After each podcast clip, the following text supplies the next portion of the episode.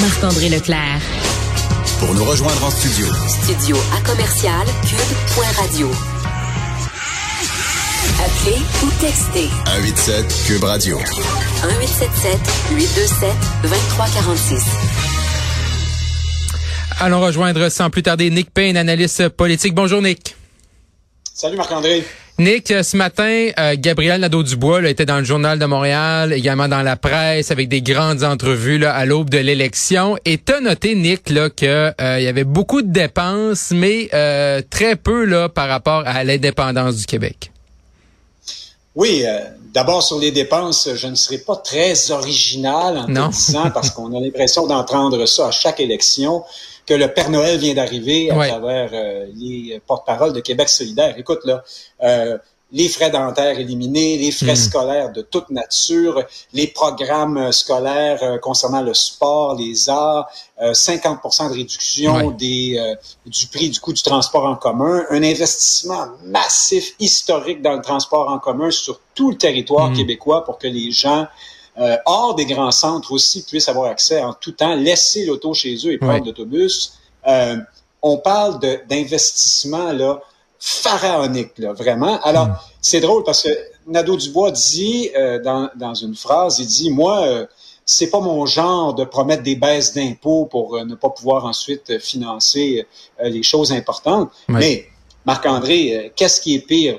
promettre de légères baisses d'impôts et d'essayer de mhm. garder le contrôle des dépenses publiques comme le font les autres partis, ou dire je ne réduis pas les impôts, mais promettre la Lune, la Terre, la planète Mars, puis le système solaire au complet à tout le monde à des, à des coûts euh, inimaginables. Alors bon, euh, finalement, la vertu euh, n'est pas nécessairement du côté de Québec solidaire là-dessus. Alors, le cadre financier n'est pas sorti. Il faudra voir comment tout cela se, se finance. Et puis, pour répondre à l'autre partie de ta question sur la, la, question de l'indépendance, ben ça, c'est, c'est fascinant. Nous sommes au Québec, euh, là où les partis indépendantistes, depuis deux ou trois décennies maintenant, sont des partis qui ne s'occupent jamais de hmm. l'indépendance. Alors là, le Parti québécois, ça vient de changer, on en parlait hier, mais pour Québec solidaire, c'est quand même assez extraordinaire. Pas un mot de Nadeau-Dubois sur cette hmm. question-là, même pas une allusion. Euh, euh, Mais est-ce que vraiment, Nick, est-ce que vraiment Québec solidaire, euh, sais, moi quand je mets les, partis politiques là sur, euh, sur, sur l'échiquier là, est-ce qu'on peut vraiment dire que c'est un parti qui est indépendantiste? Il en parle jamais. Ben oui, c'est un parti qui s'est posé la question lui-même hein, lors de mm. sa fondation. Il y a eu un vote au congrès de fondation de Québec solidaire. Serons-nous souverainistes ou pas? C'est assez particulier déjà sur un enjeu de fond comme celui-là.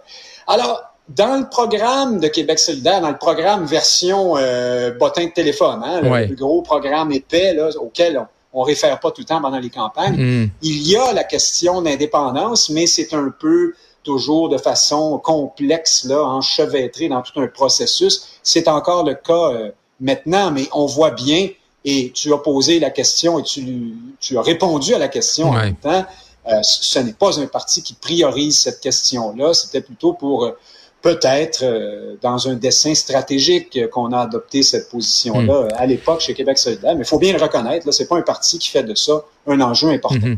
Mais est-ce que tu sais, il y a tout le temps le fameux débat là, à, Québec solidaire, puis on veut encore au dernier congrès, est-ce que d'élargir la base. Est-ce que tu penses que avec Gabriel Nadeau-Dubois comme étant numéro un, euh, avec euh, bon les mesures que tu viens de parler, est-ce que tu penses vraiment qu'ils sont capables d'élargir leur base électorale?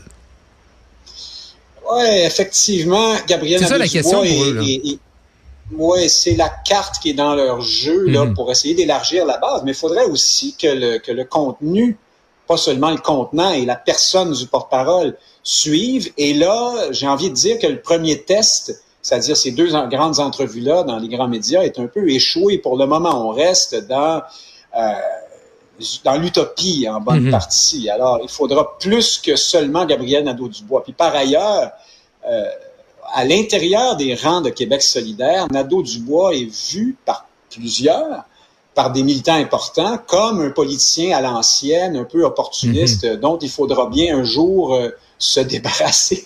Alors, je ne sais pas jusqu'où ça va pouvoir aller mhm. pour lui, Peut-être qu'il réussira avec le temps à faire attirer ouais, mais ça c'est la ça c'est la grande utopie de faire de la, politique différemment. Là. Tous les politiciens vont dire ça. Ah. François Legault le dit également. Tu il y a deux trois affaires qui sont des clichés là dans l'opposition. Qu'est-ce que tu vas prendre? On va faire nous, on va faire de la politique différemment. Nous, on va changer le mode du, euh, du scrutin. Euh, fait tout des, des babelles de même, mais à la fin, ben tu rentres dans le moule. C'est ça la politique. Euh, on peut pas vraiment faire de réforme du euh, du système électoral. Puis dans, à la fin, est-ce que Gabriel Nadeau-Dubois est un politicien différent des autres en 2022, ah. dix ans après euh, l'histoire des Corées rouges? Je pense pas, Non, certainement pas. Puis moi, je ne dis, je ne, je ne prononce pas ces mots-là, c'est-à-dire Gabriel Nadeau-Dubois n'est pas un politicien différent des autres, comme étant une chose négative. Non, non, non, non plus. Exact il se présente en politique mm. en disant moi je vais faire de la politique autrement. Ça généralement ça veut dire qu'ils vont faire exactement comme tout le monde parce que la politique c'est des humains puis des idées mm. puis de la confrontation puis des arbitrages et puis euh, pour avoir déjà participé moi à la fondation d'un jeune parti qui s'appelait Option nationale, il y avait dans nos rangs toutes sortes de gens qui venaient avec nous pour faire de la politique mm-hmm. autrement. Puis deux semaines plus tard, ils étaient tous désabusés, décontenancés de voir que notre chef avait prononcé une phrase ou un mot qui avait pu faire la peine à quelqu'un, puis n'était pas tout à fait dans le sens du programme du parti, puis qu'il y avait des sous-entendus. Et... Alors, il faut arrêter de faire croire ça aux gens. Moi, pour moi, ceux qui disent vouloir faire de la politique hmm. autrement sont généralement ceux qui font la politique la plus ordinaire qui hmm. soit. Ouais. Également, euh, Nick, tu as noté que euh, dans autant dans les propos de, de ce matin, de ce qu'on peut lire euh, dans les deux grands quotidiens, que depuis le début du débat sur la langue française, Québec solidaire, comme sur l'indépendance, sont plus ou moins là. Ah, plus ou moins, c'est un euphémisme. Hmm. C'est le, le, silence est assourdissant sur cette question-là, sur la hmm. question là des des statistiques euh, euh, rendues publiques par Statistique Canada là, qui montrent un fléchissement important euh, du français, là, qui confirme ce qu'on savait déjà mm. là-dessus. Québec solidaire ne va pas là parce que c'est un sujet qui est considéré par, par une bonne partie de sa base comme mm. étant un sujet, un combat d'arrière-garde. Hein. C'est une affaire de vieux péquistes fâchés là, ou mm. de, de nationalistes ethnique ou identitaire. Et puis, ça sent pas bon. Il faut mhm. pas toucher à ça. Il faut rester dans euh, le consensus et dans l'inclusion et l'ouverture, ce qui exclurait euh, de vouloir faire en sorte que le, français, euh, ou comment dire, ce qui exclurait de se préoccuper à tout le mhm. moins de l'avenir du français au Québec et par conséquent de la nation qui parle.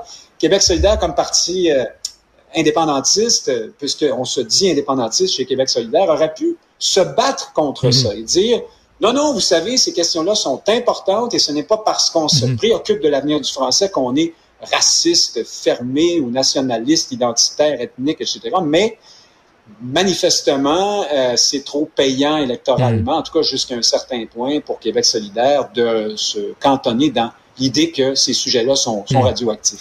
Également, Nick, ce qu'on va surveiller durant cette campagne-là, c'est euh, du côté d'Ottawa, le Bloc québécois. Qu'est-ce que le Bloc québécois va faire durant la campagne? Et c'est clair depuis plusieurs mois, et, leur chef là, au Bloc québécois, et François Blanchette, l'a annoncé qu'elle allait être aux côtés euh, du Parti québécois.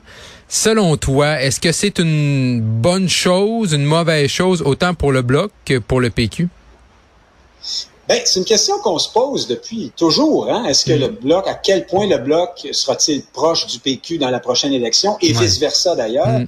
C'est plus complexe aujourd'hui parce que le Parti québécois est en train de devenir un tiers parti, pour ne mm. pas dire qu'il l'est déjà. Et on a vu dans les récentes élections le bloc se rapprocher tellement de la CAQ que c'était rendu la CAQ fédérale aux yeux de plusieurs. Mm-hmm. Et là, cette fois-ci, François Blanchet, alors c'est formidable parce qu'il déclare dans un, hebdomadaire qui s'appelle le Canada français, hein, pas, pas, pas, dans un grand média mm-hmm. euh, très, très, très en vue, que le Bloc, alors il ne sera pas aux côtés du Parti québécois, il sera derrière le Parti québécois pour la prochaine élection. Le choix de mot est intéressant parce que il va être quelque part en arrière, peut-être pas trop proche, peut-être qu'on y verra la tête sortir mm. de temps en temps, mais pas trop parce qu'on veut pas être près d'un parti qui va peut-être manger toute mhm. une volée aux prochaines élections. Mhm. Et puis, euh, François Blanchet dit, euh, et, je cite là, qu'il est important que le Parti québécois conserve une représentation euh, à Québec pour maintenir le levier de négociation par rapport à Ottawa. Mhm. Comme si le rôle des souverainistes à Québec n'était que de faire une sorte de bras de levier pour aider les fédéralistes à défendre, les, oui, à défendre le Québec à l'intérieur du Canada. Ça, c'est d'abord c'est un peu la CAQ au fond hein, comme propos, puis c'est aussi ce que Jacques Parizeau à la fin de sa vie euh, en 2014-2015, là début fin 2014, avait appelé le champ de ruines intellectuel, hein, souverainiste. Parizeau disait les indépendantistes eux-mêmes ne savent même plus ce que ça veut dire l'indépendance. Notamment pour certains, ça veut juste dire qu'on essaie de se défendre à l'intérieur mhm. du Canada pour se servir, en se servant de la souveraineté, de l'épouvantail de la souveraineté pour faire peur à Ottawa. Alors, ma foi, des déclarations comme celle-là du chef du Bloc, il euh, n'y a pas de quoi mhm. semer euh, la liesse euh, et le party au Parti québécois. C'est plutôt une façon d'être pour, mais pas trop. il va falloir sur quel l'impression que les bloquistes ne sauront pas trop sur quel pied danser dans cette campagne. Mais Monique, ce que j'aurais aimé ça voir, et je l'ai écrit dans une chronique au Journal de Montréal, Journal de Québec, c'est euh, vraiment euh, de voir Yves-François Blanchet à la tête du Parti québécois. Là. Je pense que ça, ça aurait pu arriver euh, et ben, on verra si ça va arriver. Bon, M. Blanchet m'a répondu ses médias sociaux en me disant que c'était non merci.